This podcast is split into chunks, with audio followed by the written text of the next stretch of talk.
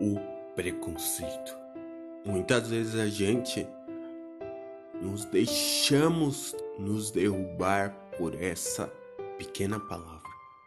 Como pode uma palavra tão antiga ter tanto poder? Preconceito. Não deixe esse termo te derrubar.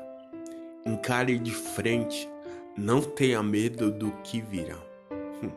Eu posso falar com propriedade, já que, bom, em meu testemunho, ao qual o mesmo está no meu canal, recomendo a todos vocês que ouçam meu testemunho.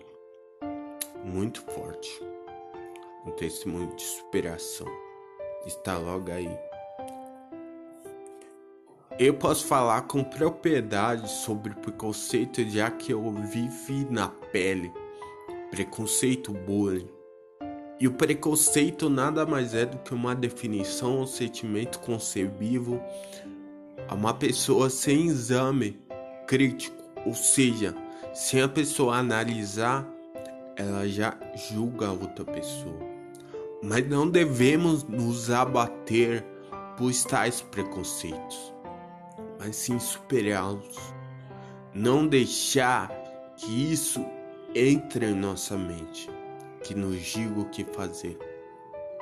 Que outras pessoas nos julgam e nos falam que não somos ninguém. Preconceito com classe social, preconceito com a pessoa obesa, negro, pessoa magra demais, homossexual, mulher, religião, qualquer coisa. Não devemos ligar para isso.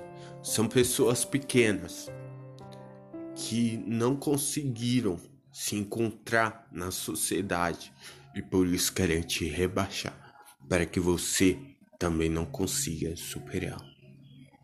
Eu sou Gabriel e este é um canal motivacional. Eu tenho escolha.